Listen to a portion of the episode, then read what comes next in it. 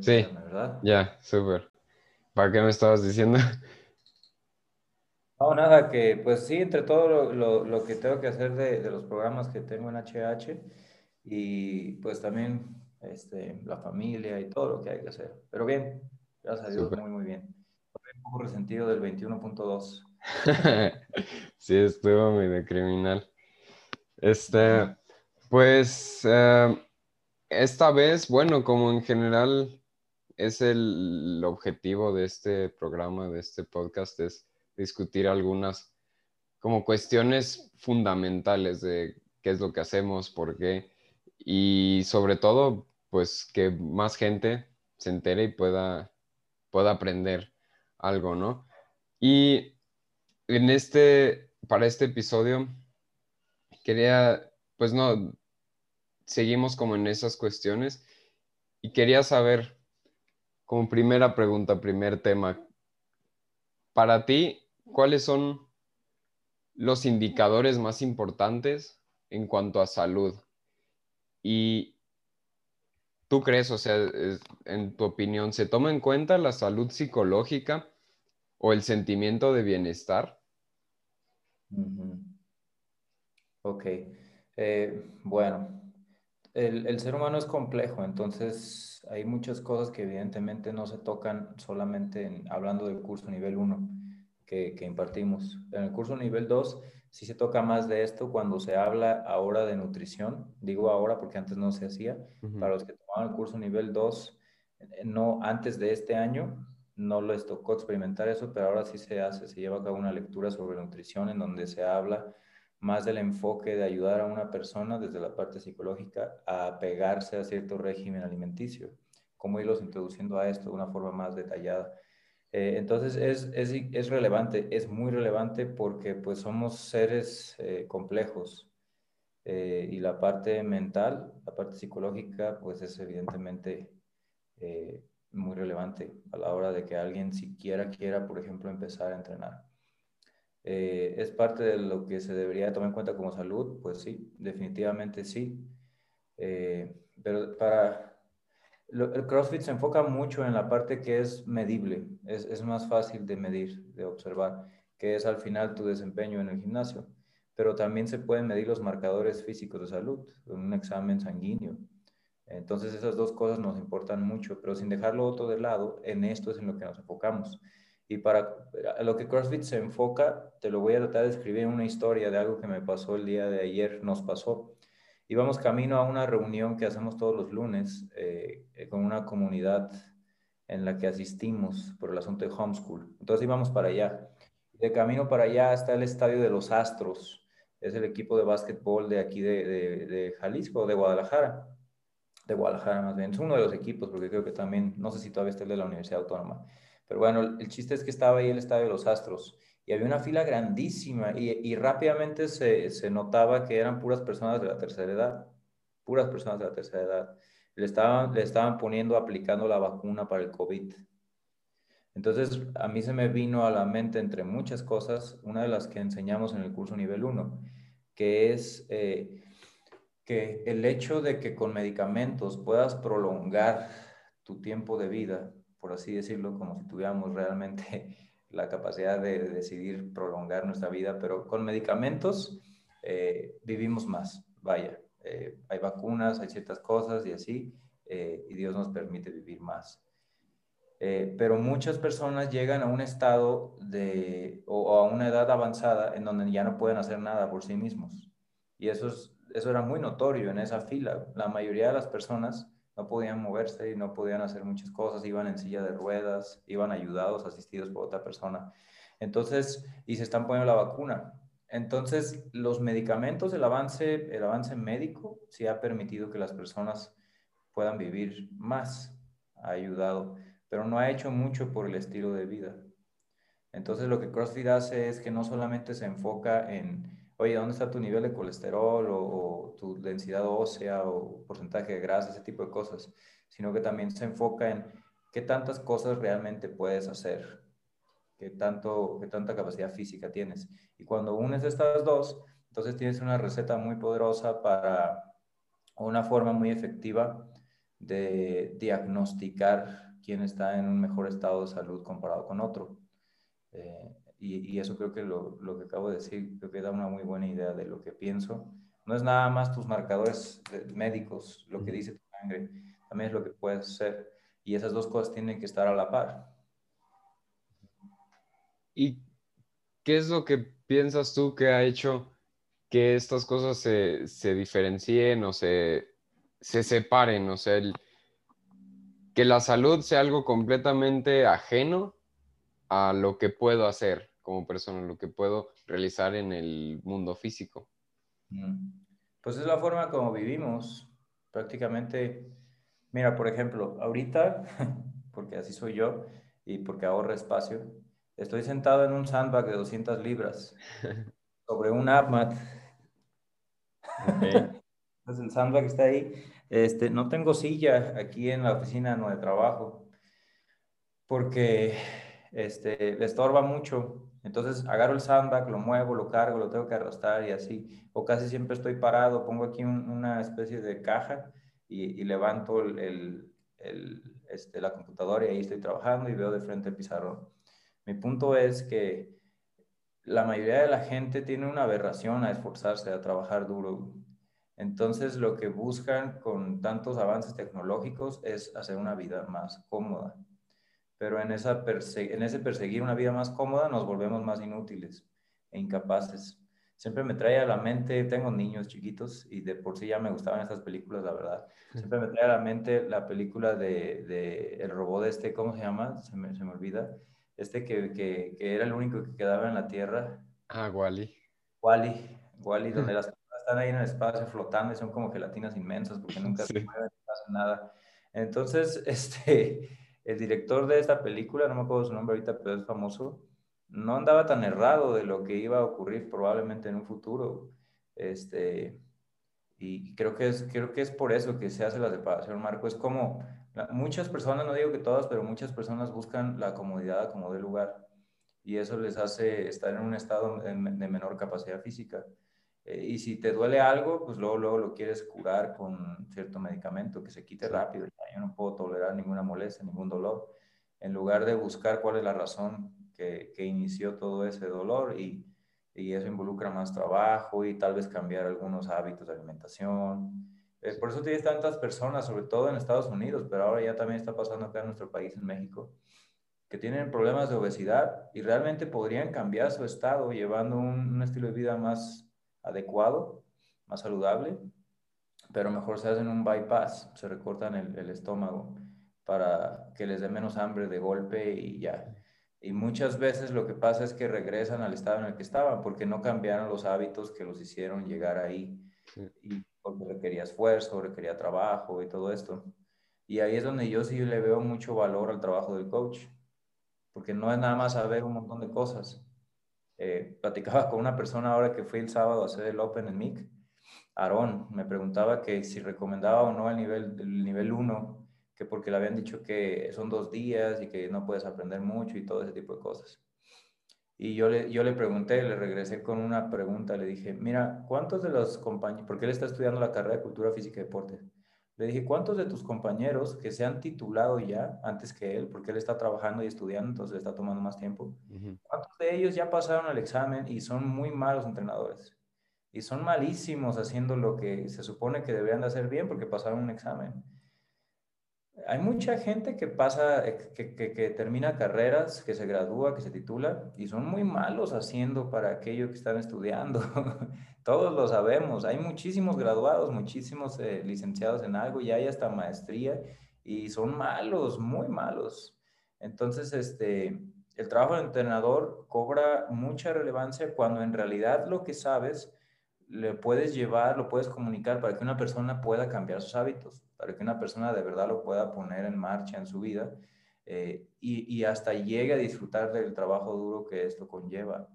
Algunos, de todas formas, hagas lo que hagas, pues simplemente no es el momento para ellos y no van a cambiar mucho, pero muchas otras personas de verdad quieren hacerlo, pero no se les ha orientado cómo, o no se les ha dado la, la, medida justa de lo que deberían hacer, como con los nutriólogos Llega una persona con problemas de obesidad que nunca ha seguido ningún régimen alimenticio más que lo que quiera comer y de repente le dan una hojita con porciones y con cosas bien cuadradas que tiene que comer.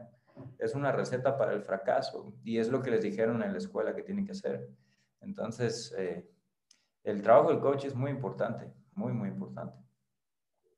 Justamente, ah, o sea, hace unos minutos, te lo juro, estaba hablando de, ello con, con, mi mamá.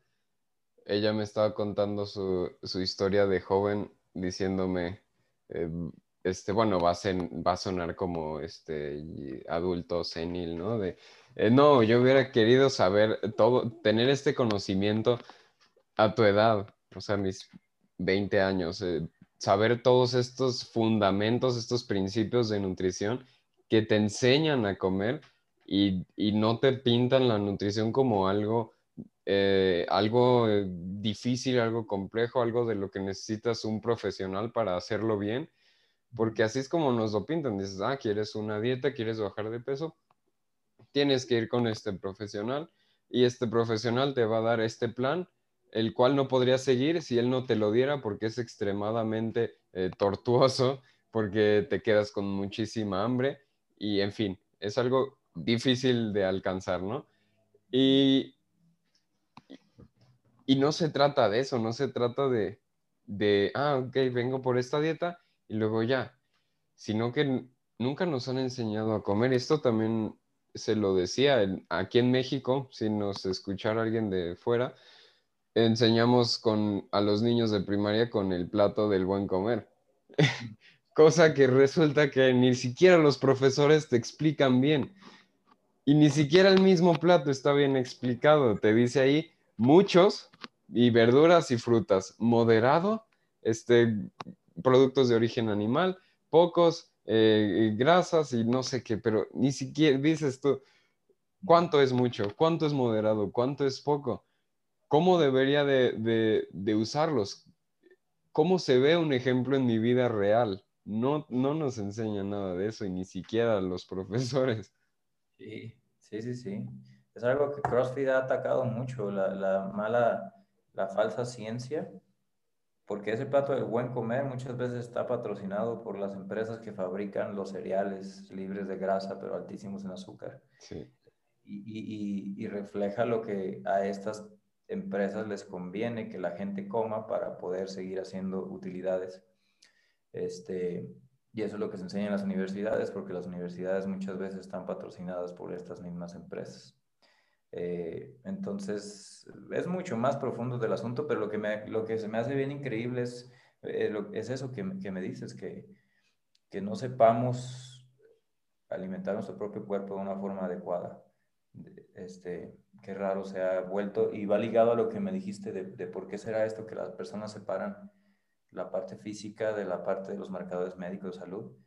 Es porque, es porque pues, es, es, nuestro estilo de vida, es nuestra forma de vivir. Es, eh, ya no tenemos que esforzarnos tanto, las comidas rápidas, todo tiene que ser rápido, hay que estar sentado todo el tiempo trabajando.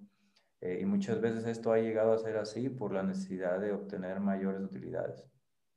Entonces ahí entra un asunto, te digo, mucho más complejo. Pero, pero, en realidad es sencillo. Un, un, un, coach de CrossFit, por ejemplo, eh, no está calificado, por decirlo así, como para dar un, eh, de verdad una, una, dieta o una, una, receta médica a alguien que tiene un padecimiento ya diagnosticado. Pero podemos dar eh, orientación nutricional porque debería de ser sentido común de lo, que tenemos que comer, alimentos naturales. Eh, y además cualquier persona de, todas formas lo hace, porque por lo general cuando hablas con alguien te empiezan a decir de dietas, de lo que ellos creen. O sea, cualquier persona, aunque no sea entrenado de CrossFit, generalmente dan una orientación nutricional a lo que ellos creen que se tiene que hacer. Pero un coach de CrossFit debería estar más preparado para hacerlo de una forma acertada eh, y al nivel que la persona necesita como dijiste, como dijiste ahorita tú también, no es este, o sea, comer bien es algo de todos los días, es algo banal, es algo común. Entonces deberíamos de poder hacerlo y no necesitamos un profesional, a menos de que nuestra condición de salud sea de verdad algo delicado. Eh, un coach de CrossFit también tiene que, que, abarcar esa parte. Es muy, es muy completo lo que hacemos como entrenadores de CrossFit, muy integral. Y, y sí, y todo esto de, yo creo que se puede como condensar en un problema, pues quizás sociológico o filosófico, en mi opinión, el, el vivir como de acuerdo a, a los estándares de, de, la evolución, el decir, ok, este, vivimos y eh, prevalecemos para después vivir y disfrutar más que los demás seres vivos, para vivir más, este, poder sostener mayores poblaciones y en general dominar, ¿no? Y, y, para eso, eso para nosotros significa pues la comodidad, ¿no? El, el preservar eh, calorías, el, el, vivir seguro, ¿no? Eso es, eso es la supervivencia, mi modo de ver. Eh, eso es como lo que, el fin, ¿no? El, el, el fin último de, de sobrevivir pero se, el cuerpo no, nunca pensó la, la, evolución, jamás pensó, ok, ¿y qué hago ya que llegué ahí? Si estuve construyendo esta máquina para sobrevivir, para sobrevivir en un medio hostil y de repente la pongo en el siglo XXI donde ya tiene todo tipo de amenidades y vemos como una, una tendencia a la anestesia, que es lo que tú estabas diciendo, al no sentir dolor, al no sentir eh, esfuerzos eh, grandes. Una tendencia a la autodestrucción. Sí. Más bien. Eh, yo me voy a permitir también decir que la evolución no existe. la evolución no existe, pero ese tipo, esa cosmovisión, esa forma de ver el mundo es precisamente una de, los, de las cosas que nos ha metido en este problema. Porque como dices tú, si, si la, la meta es sobrevivir, entonces pues haz lo que tengas que hacer para sobrevivir. Pasar por encima a un montón de personas diciéndoles que esta forma de alimentarse es la adecuada cuando en realidad lo estás matando, pero tú estás obteniendo muchas ganancias. Entonces, eso por la definición de evolución es el más fuerte destruyendo al más débil o al más astuto destruyendo al más tonto. Eh, y es autodestructivo. Eh, yo ahorita, ahorita que tú compartiste esto, yo también comparto que si el propósito nuestro es nada más este, vivir para sobrevivir y, y, disfrutar y todo esto, pues entonces hay un grave problema de moralidad porque pues entonces todos deberían estar haciendo exactamente lo que se les antoje. Si es vivir, sobrevivir, aprovechense de los demás y hagan lo que quieran. No es que yo esté diciendo que esto esté bien al revés, estoy diciendo que esto está mal. Eh, y, lo tengo que decir porque al final es, es, este, es lo más importante de, para mí como entrenador, porque es lo que yo creo y es por eso que yo hago mi trabajo y es por eso que así entreno a la gente y todo. El humano fue creado, no evolucionó de un chango, porque si esto fuera así, entonces ¿por qué los demás changos no evolucionaron como humanos? Nada más una, una especie de, de chango es una tontería, la verdad. Eh, y ni modo que esto venga de la nada, solamente porque sí. Entonces, ¿para qué nos esforzamos y nos organizamos y, y, buscamos ordenar y arreglar el mundo si en realidad viene de la nada, va a la nada, no hay propósito, disfruta mm. lo que quieras? Ya está, hagan todos lo que quieran, coman lo que quieran y, y bla, bla, bla. Eh, pero no es así, hay un orden, hay una estructura, hay un raciocinio, esto fue diseñado y fue planeado, se ve en el cuerpo, se ve en todo, en, en la composición de la comida, eh, en, el, en, el, mismo ambiente, se ve por todos lados. Este, hay un diseño, Dios lo diseñó así y tiene un propósito para ello. Y entonces eh, es por eso que a mí se me hace muy sencillo lo que hacemos, Marco. Yo veo, por ejemplo, eh, como entrenador de CrossFit, yo veo el cuerpo humano y, lo observo y veo su capacidad de adaptación y veo cómo puede sobrevivir aún comiendo puras porquerías por una gran cantidad de tiempo. Eh, es un diseño maravilloso. Y luego veo la comida y luego tú observas y ves un alimento, un alimento natural, que de por sí ya está contaminado por todo lo que hay en la tierra y de ahí viene y crece y todo. Ya no es el alimento que solía ser hace miles de años. No millones, porque no tiene millones la tierra, miles de años. Eh, entonces tú lo ves y a pesar de toda esta degeneración que ha ocurrido, es un alimento natural que tiene lo que necesitamos.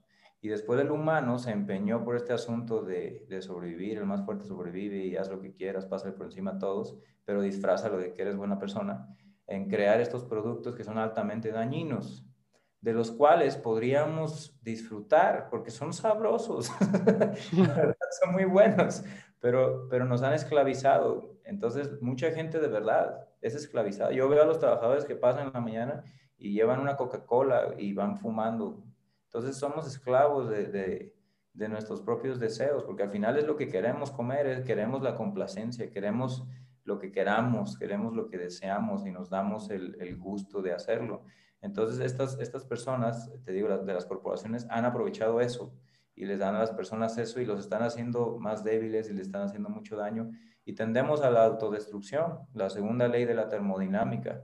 Este, eh, pero bueno, entonces te digo, podría ser mucho más profundo, vaya que lo puedo hacer mucho más profundo, pero para efectos prácticos eh, hay algo mal, hay algo muy mal. Eh, y el entrenador de CrossFit necesita entender, eh, necesita entender muchas cosas, pero necesita entender sobre todo que es muy sencillo, no, no hay que rebuscarlo, no hay que enredarlo eh, desde la forma como te veo yo, por ejemplo, que, te mueves y sabes que nada más haces esto así, te vas a acomodar mejor y tu sentadilla ya mejoró, o tu push press o el snatch o lo que sea. Es muy sencillo, pero hay que entender eh, desde cómo está compuesto el cuerpo, eh, cómo se mueve este, cómo se relaciona una parte con la otra, ahora cómo es con la carga, o sea, biomecánica, anatomía, todas estas cosas que suenan muy rimbombantes, pero en realidad son parte de nosotros, están adentro de nosotros, literal, somos nosotros. Tenemos que aprender de nuestro propio cuerpo, cómo se recupera, cómo se nutre, cómo se regenera, todo esto. Y después cómo alimentarlo. Es muy fácil en realidad, es algo que toda persona debería de poder hacer, porque todos tienen un cuerpo, todos deberían poder cuidarlo. Cada cosa loca que de repente, oye, que esta dieta ya viste así, y la gente se anima y va y la prueba y no sabe que probablemente le está haciendo mucho daño eh, pero no saben cómo hacerlo, no, no, no, sabemos, no tenemos mucha sabiduría, mucha habilidad para, para cuidar de nuestro cuerpo, mucho, mucho conocimiento práctico. Sí. Es lo que trato yo de transmitir con, cuando tengo contacto con las personas en mis redes sociales o en los cursos. Sí, de simplificar lo que se ha enredado, ¿no? En, entre tantos negocios y, e intereses al final, yo, yo sí es como lo veo. Y pues este, yéndonos a, otros temas que, que está relacionado obviamente con lo que estábamos hablando, en especial con el, el hecho de que pues somos, estamos como tan, tan bien diseñados que podríamos comer, eh, no sé, galletas durante años y no morir, básicamente. Podemos sobrevivir haciendo eso, alimentándonos muy mal. Y es algo que, el coach Glassman eh, decía, algo que él pues pensó y dijo, pues, ¿cómo puedo entonces optimizar esto, mejor comer y cómo moverme para, para poder vivir más, ¿no? Para poder vivir mejor, sobre todo. Y hace, hace ya un tiempo habías he publicado algo sobre el Glassman Cheaper en uno de tus videos, que es como el compendio, ¿no? De, diferentes artículos que encierran la, la, esencia, ¿no? De, la metodología de la disciplina. ¿Podrías tú explicarnos qué es, o sea, en qué consiste y quiénes sobre todo deberían de leerlo?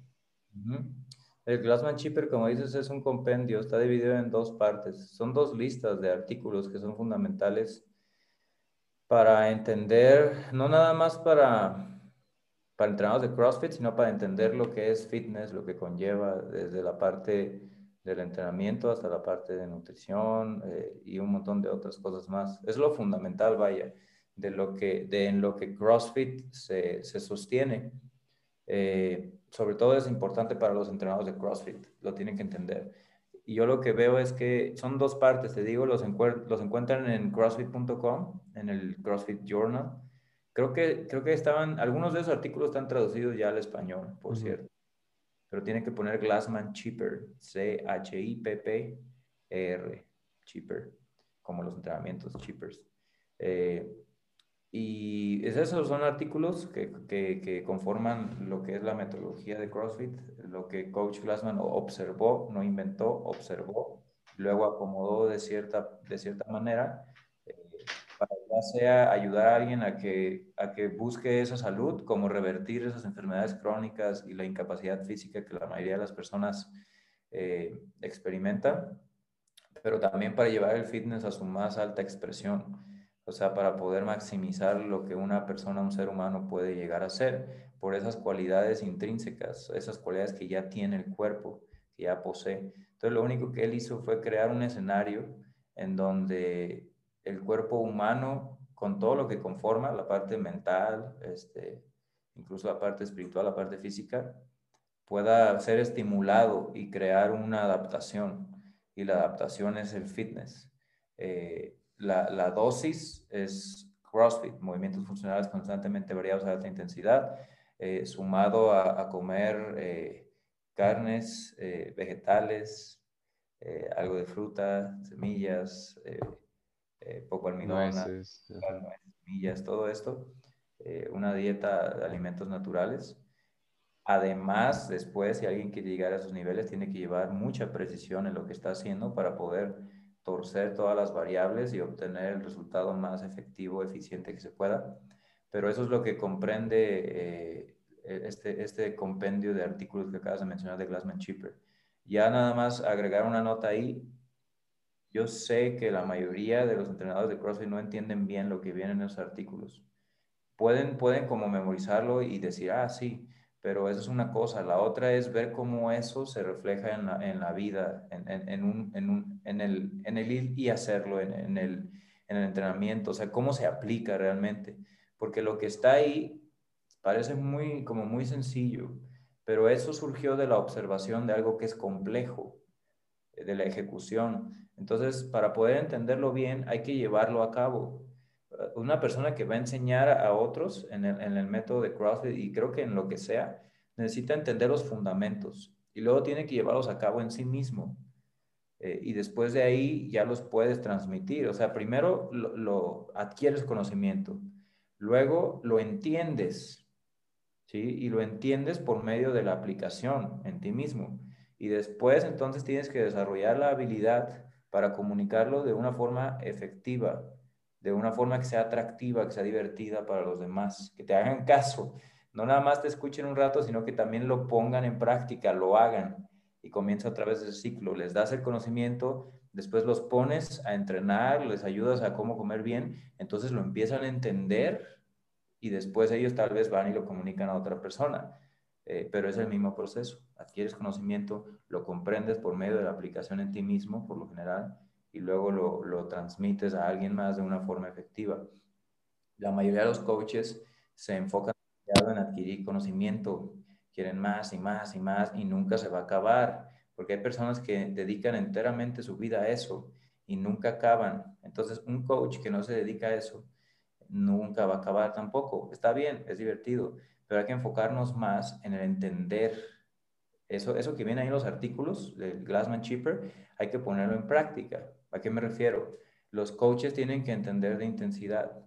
Los coaches tienen que, tienen que experimentar eh, con el tres, días de entrenamiento, dos de descanso, tres días de entrenamiento, dos de descanso, o cinco, dos, eh, tres, uno o cinco, dos. O sea, hay que, hay que por ejemplo, hacer, eh, hay que hacer una costumbre de tomarte cada cierto tiempo exámenes médicos para observar cómo están tus marcadores más importantes hay que entender, el coach tiene que entender qué quieren decir estos marcadores, cómo se relacionan a mi capacidad física. Hay que experimentar con la, nutrición, con la alimentación, cómo esto se hace. Eh, hay que experimentar con tu propio cuerpo, rangos de movimiento. Tienes que llegar a dominar el movimiento en tu propio cuerpo. Es la maestría que tratamos de transmitir en el Level 1 con un PVC pero las personas lo ven al revés. Ellos dicen, no, es que esto es muy, esto no, es muy difícil con el PVC, mejor ponme algo de peso y ya me muevo bien. Es que es el punto, tienes que poderlo hacer en el PVC, que es muy difícil, porque a veces el peso, la barra, no deja ver que estás empujando antes, pero estás empujando antes, solo que no alcanzas a despegarla de los hombros, pero estás rompiendo el principio del centro de las extremidades. Entonces, te digo, hay, hay mucho conocimiento en, en, ese compendio de artículos, Glassman Cheaper, y en muchos otros lugares, no nada más que tengan que ver con CrossFit.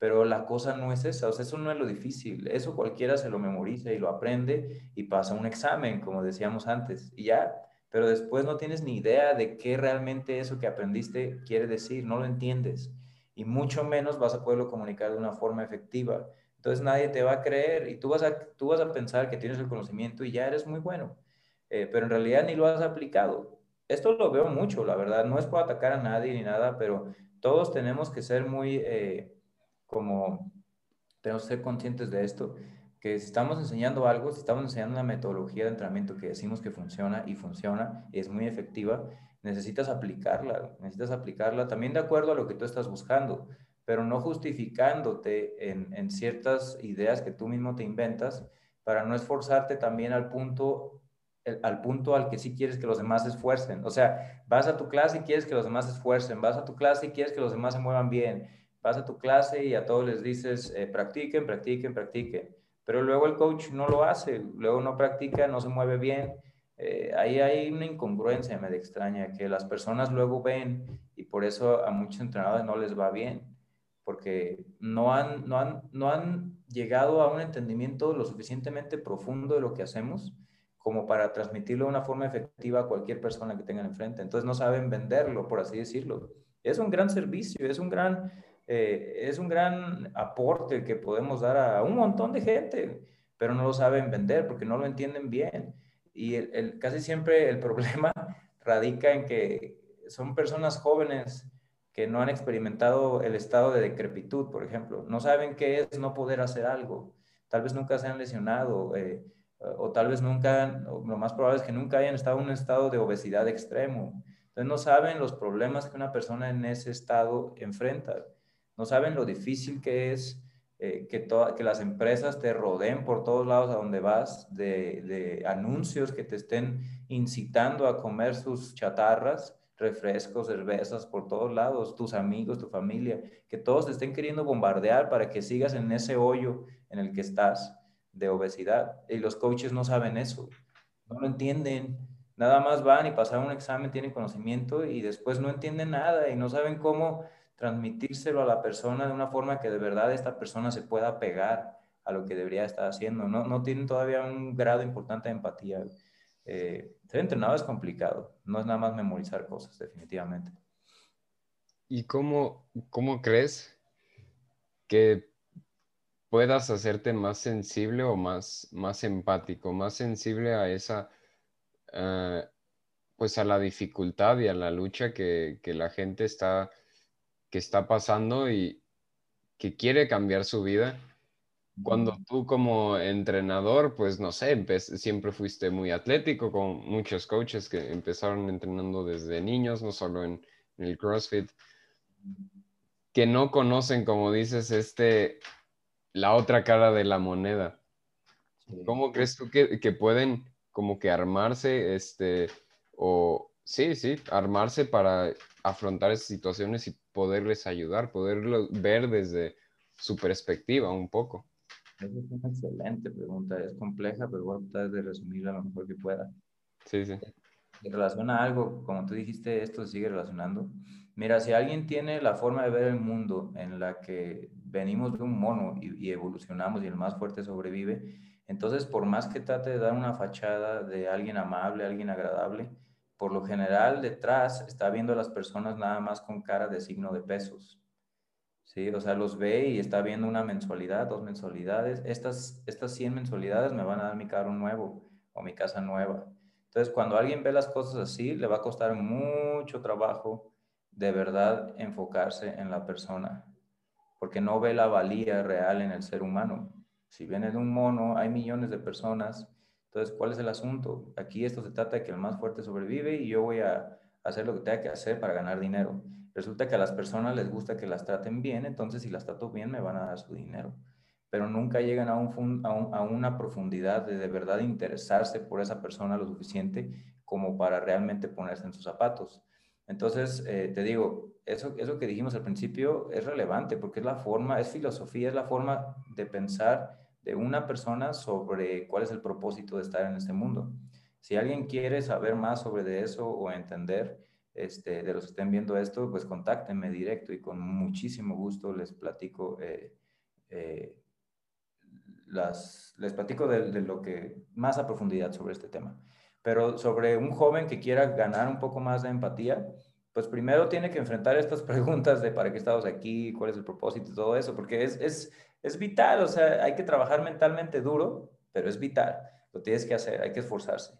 Y ya, y, y, junto a eso, de, de, la forma práctica, me viene a la mente ahorita que lo estabas diciendo, hay un autor de finanzas personales que es muy famoso. Yo estudié finanzas, entonces inevitablemente indagué en varios de sus libros. Eh, se llama Robert Kiyosaki. Y hay un libro que está enfocado en los jóvenes. Y él, él habla de, la necesidad de enseñar a los jóvenes a ser responsables con el dinero. Y en una de las clases que él, que él dio en algún lugar, no me acuerdo en dónde ni, ni, ni cuál fue el contexto, pero él les pidió a, las, a los jóvenes en la clase que se ataran, creo que era un brazo al cuerpo o una pierna, o no me acuerdo exactamente qué fue lo que hizo, pero les inutilizó, les quitó la utilidad o les quitó el acceso a alguna parte de su cuerpo, eh, haciendo su vida más difícil, para que sintieran lo que una persona ya grande sentía y todavía aún así, por no haber planeado su futuro financiero, eh, en esa condición tan difícil, tener que trabajar para subsistir. O sea, lo que les quería dar era la lección de ahorita que están jóvenes fuertes, planeen adecuadamente, sean inteligentes y trabajen duro. Es lo que les quería decir. Entonces, yo le diría a un, coach, lo, lo, haría, depende del entrenador, depende de sus ganas de entender y, la personalidad de él. Yo le haría pasar por alguna clase de restricción en su vida para que se diera cuenta que no todo es color de rosa.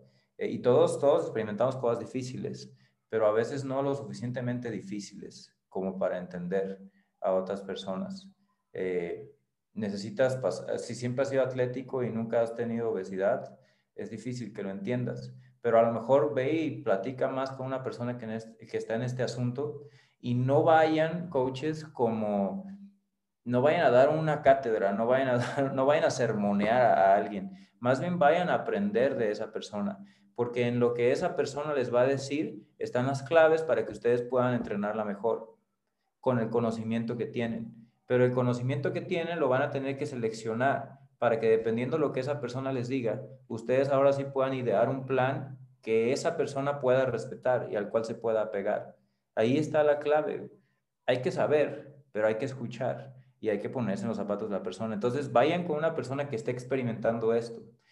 Si quieren llevarlo al extremo, vayan a un asilo de ancianos y platiquen con las personas, pero pregúntenles cosas. Pregúntenles, oiga, una señora, un señor, eh, ¿y usted qué pensaba cuando tenía mi edad? Eh, ¿Qué estaba haciendo? ¿Qué hacía? ¿O cómo comían en su momento? Yo soy coach, quiero saber, o bla, bla, bla, lo que sea. Sí, o sea, tienen que indagar, tienen que investigar, tienen que preguntar. Y en base a lo que escuchen, entonces sí actuar. Porque el error de la mayoría de los entrenadores es, imagínate que llegas tú, Marco, conmigo, y, y te digo, hola Marco, ¿cómo estás? Este, bienvenido a CrossFit, bla, bla. Y tú me dices, Ah, sí, muchas gracias. Eh, ¿Sabes qué es que quiero los CrossFit Games? Así nada más. Vamos a mantener simple el ejemplo. Y yo te digo, todo, ¿sabes qué? Yo soy coach del staff, soy nivel 3, hay muy pocos en el mundo. Yo te puedo ayudar, yo lo voy a hacer, ¿ok? Entonces, ven, aquí está, inscríbete, paga y ya. Eso es todo lo que te digo, todo lo que indago. ¿Sí? Yo no digo, oye, ¿qué edad tienes? Oye, y este, sí, ¿sabes? ¿Tienes una idea de lo que son los CrossFit Games? Aunque sea cómo, cómo se clasifica ahí eh, no, la verdad no. Ah, ok, déjame te explico. Oye, ¿y este, qué has hecho antes? ¿Cuál es tu capacidad? Ven, vamos a evaluarte. Y en base a todo eso, yo te tendría que decir, ¿sabes qué? Yo no sé el futuro, pero en base a lo que veo y a lo que sé que un atleta de los Games tiene que hacer y lo que necesitas desarrollar, te puedo decir que el camino va a ser muy duro. Yo soy entrenador de CrossFit, sí creo que te puedo ayudar, eh, pero te va a costar mucho trabajo. Yo voy a hacer la parte fácil, tú eres el que va a tener que ejecutar todo lo que te voy a diseñar, pero va a ser así, así, así, así pero te pregunté un montón de cosas para poder obtener información. La mayoría de los coaches no hace eso. Simplemente la persona les dice algo y ellos empiezan a recetarles todo el conocimiento y les empiezan a, dar de librados en la cabeza y les avientan términos extraños y los bombardean de cosas y de las proteínas, carbohidratos, grasas, las grasas buenas y les empiezan a dar una terminología que la gente ni entiende, en lugar de preguntarles más, en lugar de, oye, pero ¿por qué quieres eso? ¿Cuánto tiempo has estado intentando lograrlo y no lo has podido hacer? Eh, ¿Qué cosas has intentado que no han funcionado? Oye, hay algo que sí funcionó, pero luego lo dejaste. Y preguntan, preguntan, preguntan. Y ya después, cuando te sientes confiado de poder decirle a la persona, ah, creo que ya va por ahí, ya tienes mucha información, entonces ahora sí ya, ya le dices, mira, yo veo esto y esto y esto, ¿estoy en lo correcto? Ah, sí. Ah, ok, mira, entonces en base a eso y a otras personas con las que he trabajado, podemos hacer esto y esto y esto y esto, y sobre la marcha lo vamos modulando. O sea, es realmente sencillo, pero hay que, hay que poner atención y hay que escuchar. más de lo que hay que hablar, contrario a lo que estoy haciendo justo ahora, que es hablar más de lo que escucho. No, no, tú tienes el micrófono, Gabo. y eh, justo a ese, a ese punto quería llegar. O sea, tú como persona no, al momento de, ser coach, de ser un joven de veintitantos años, eh, o la media de edad de, quien nos, de quienes nos escuchen, eh, no puedes así de repente, pum, o sea, me pongo un chip y ya tengo toda la experiencia, todo el conocimiento, los, lo que siente esa persona, pero siempre podemos hablar, o sea, hablar con ellas y sobre todo es, para mí es valiosísimo esto que, que dijiste, escucharlo, escucharlo y no solo decir, no solo empezarle a, lanzar todo mi conocimiento, porque yo soy el coach, yo soy el que sabe, yo soy el que va a instruirlo, sino pues escucharlo y decir, a ver, ¿qué tiene que decir? ¿Por qué quiere hacerlo? Para entenderlo y, poder ayudarle, poderle hacer, hacer algo eh, diseñado para él que en realidad le ayude. Hay que escuchar. Escuchar, así es. Y um, otro de los puntos que quería tocar, es, si es que nos alcanza el tiempo, tenemos como 15 minutitos todavía, ¿no? Um, hablando sobre la, intensidad, que es uno de pues, los tres conceptos eh, básicos del deporte, del fitness, puedes trabajar a una alta intensidad a pesar de, tener una mala programación, entre comillas, y, y aunado a esto, ¿cómo se define entonces una buena programación? Y otra vez, esto, eh, de esto tú ya has hablado en tus redes o videos, pero pues quiero, quiero escuchar ahí tú qué tienes que decir. Sí, eh, bueno, la, alta intensidad es clave en el programa porque la idea es trabajar los límites de tu capacidad actual para poder empujarlos. Y creo que es, es algo que todos deberíamos entender. Si, si estás acostumbrado a, a cierto ambiente, lo más probable es que cuando te saquen de ahí, pues no lo vas a hacer tan bien al principio, pero tienes que exponerte y trabajar ahí inteligentemente para poder expandir esa capacidad. Con el entrenamiento físico es lo mismo, lo mismísimo. Eh, la intensidad es relativa a la capacidad física y psicológica de la persona. Entonces, eh, la, la idea de eso es que te expongas a cosas que antes no habías hecho para que las puedas ir poco a poco dominando. O algunas personas lo hacen muy rápido porque se adaptan muy rápido, son atléticos naturalmente o son jóvenes, no sé, pero algunos más rápido, algunos más lento. Pero el, concepto es el mismo, hay que irse exponiendo a esas cosas, eh, hay que esforzarse, vaya. Si haces algo que ya dominas, lo haces muy fácil, muy sencillo y ni siquiera te pone un poquito nervioso de si lo vas a poder hacer o no, es un buen indicativo de que no te estás esforzando a lo que podrías hacer. Eh, ahora, la intensidad se tiene que poder... Eh, que recetar en dosis adecuadas dependiendo del individuo. No es lo mismo, por ejemplo, yo que a veces se enferma un niño y luego contagia al otro y no dormimos por cuatro días y después viene el 21.2 y me duele la cabeza todavía porque lo hice enfrente del gimnasio. Eh, entonces mi experiencia y, el tiempo entrenando me dio para empujar un poco más de lo que de lo que otra persona, a lo mejor con mejor estado físico hubiera podido hacer, pero mi mente me dejó empujar. Eh, mi tiempo no fue el más agradable porque yo digo, pues es que, ¿por qué me hago esto? O sea, no entrené adecuadamente para, para poder rendir mejor, pero este, me fue mejor que antes. Entonces, con todas las desveladas y lo que sea, ahí va. ¿Puedo modular algo en mi entrenamiento? Sí, lo voy a hacer, muy probablemente, porque no quiero que me vuelva a pasar eso. Eh, pero necesito saber qué cantidad de intensidad yo puedo manejar sin destrozar mi cuerpo, porque no duermo igual que cuando tenía tu edad y no tenía hijos.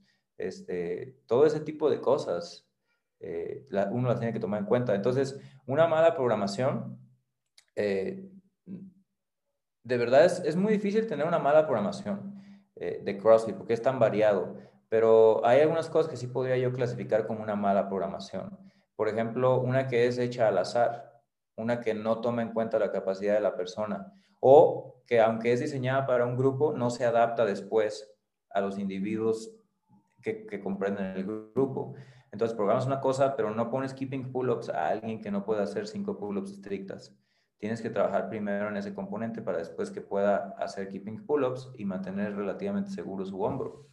Eh, entonces, una mala programación sería una que se hace al azar, que se pone cualquier cosa, eh, que nada más se, sube algo porque, ah, mira, esto está divertido y lo pones, esto también y lo pones y así, y no tienes un plan eh, al azar, aleatoria. Realmente no hay ninguna idea detrás de lo que se está haciendo. Y otra forma de hacer una mala programación sería programar todo el tiempo entrenamientos largos que te, que te hagan ir lento. Porque, como dijiste en el principio, la intensidad es fundamental en el programa de CrossFit. A las debidas cantidades, pero al final hay que empujar. Y la intensidad nunca puede ser tan alta como cuando el esfuerzo exige que tú vayas muy cerca de lo más que puedes dar por un periodo corto de tiempo. ¿sí? Eh, la mayoría de los entrenamientos de CrossFit deberían de ser de 15 minutos para abajo la mayoría, porque estás predominantemente en una vía energética, la vía glucolítica, que te permite obtener ganancias tanto en la parte eh, aeróbica como anaeróbica. Entonces, eh, son detalles ya más técnicos, pero la mayoría de la duración de los entrenamientos de CrossFit debería ser 15 minutos para abajo, con una buena dosis de entrenamientos cortitos, de 5 minutos, este, y todos esos rangos. La mayoría de los entrenamientos de CrossFit deberían de ser de movimientos complementarios porque no se estorban muscularmente hablando entre uno y otro, la función es diferente. Aunque te fatigan a nivel metabólico, te estás ahogando y el corazón se te quiere salir del pecho, muscularmente, eh, mecánicamente te puedes seguir moviendo si tu mente te lo permite. Entonces la mayoría deberían estar así. Pero te digo, yo puedo agarrar y, y agarrarte uno a uno y programarte y literal despedazarte con estas dosis de hey, entrenamientos cortos, movimientos complementarios, en el peso que yo sé que tú no, no deberías de bajar a menos de que tu mente te falle. O sea, yo te puedo empujar a intensidades muy altas, porque es muy fácil diseñar un programa así, eh, pero puedes terminar dañando a una persona si no le permites recuperarse. Si la nutrición, el descanso, los, el sueño de calidad está ahí, puedes desbaratar al individuo. Entonces, una mala programación en cuanto a esto, para mí sería hacerlo todo a lo loco, sin pensar en la capacidad de la persona, y la otra sería eh, en no poner el debido énfasis, ni más ni menos, el debido énfasis en la intensidad. Eh, eso, eso sí sería para mí una muy mala programación eh, y se ve en diferentes formas.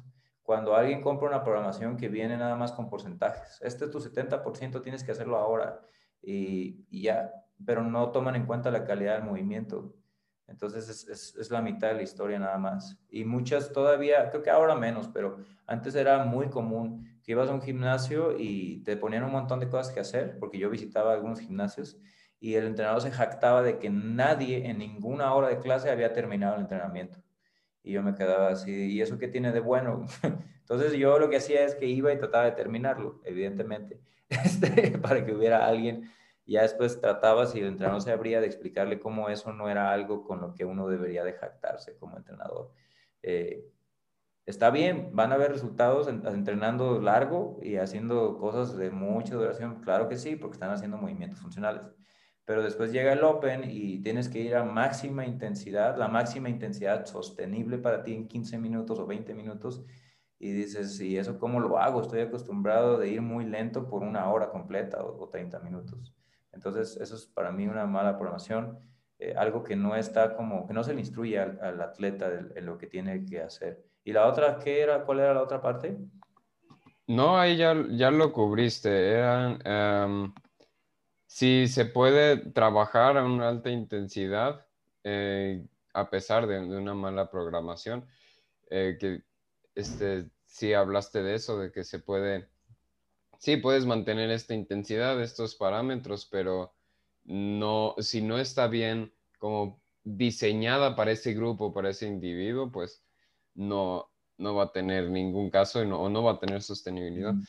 Y también cómo se define una buena programación.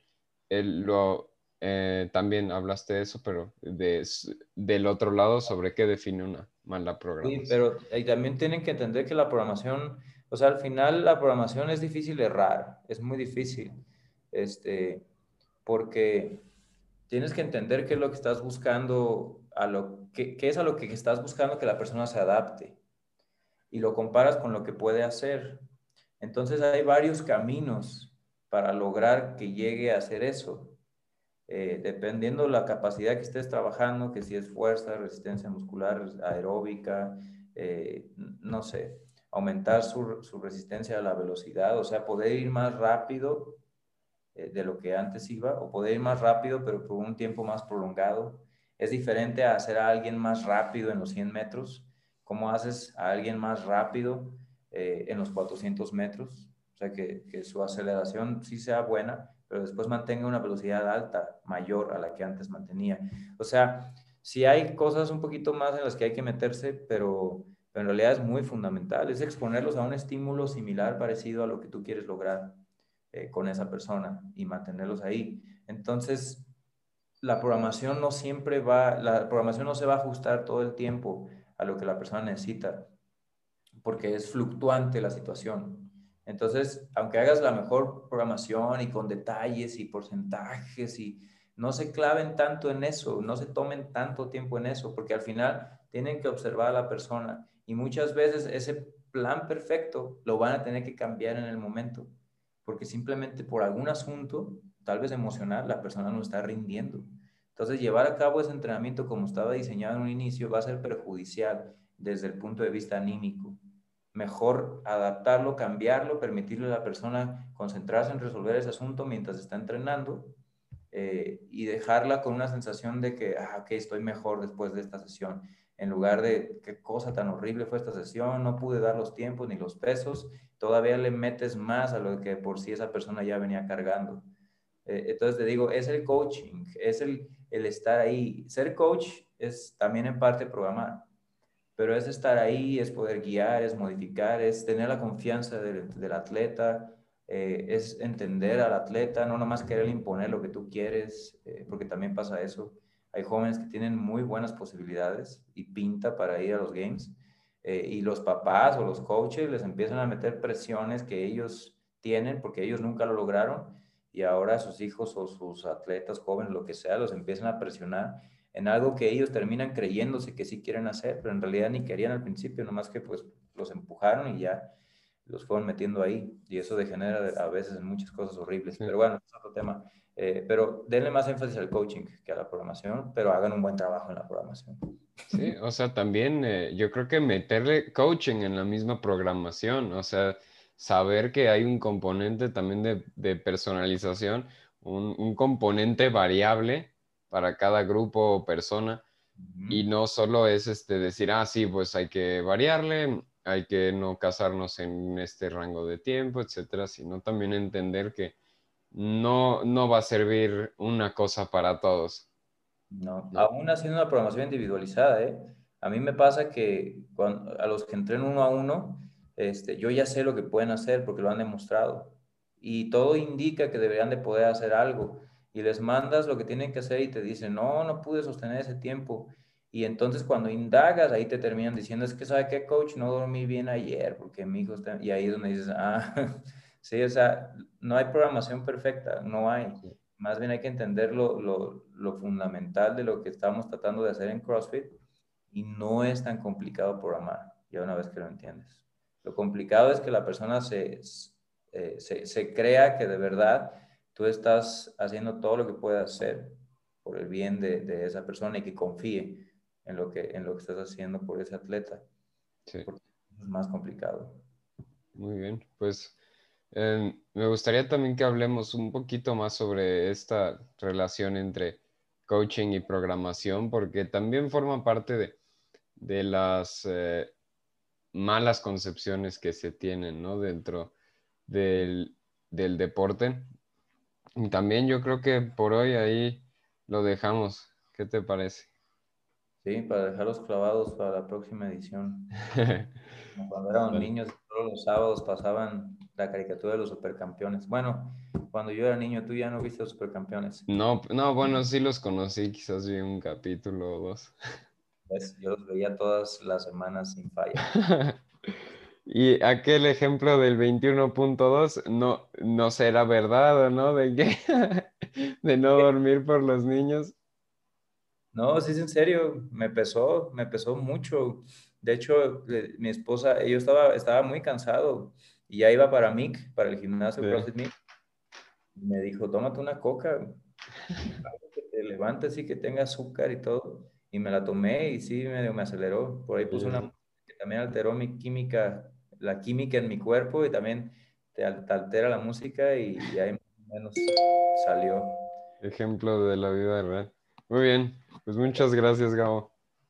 Nada, Marco, gracias a ti. Y nos vemos. En las otras partes. Sale, pues. Muchas gracias de nuevo. Hasta la próxima. Cuídate, Gabo. Gracias.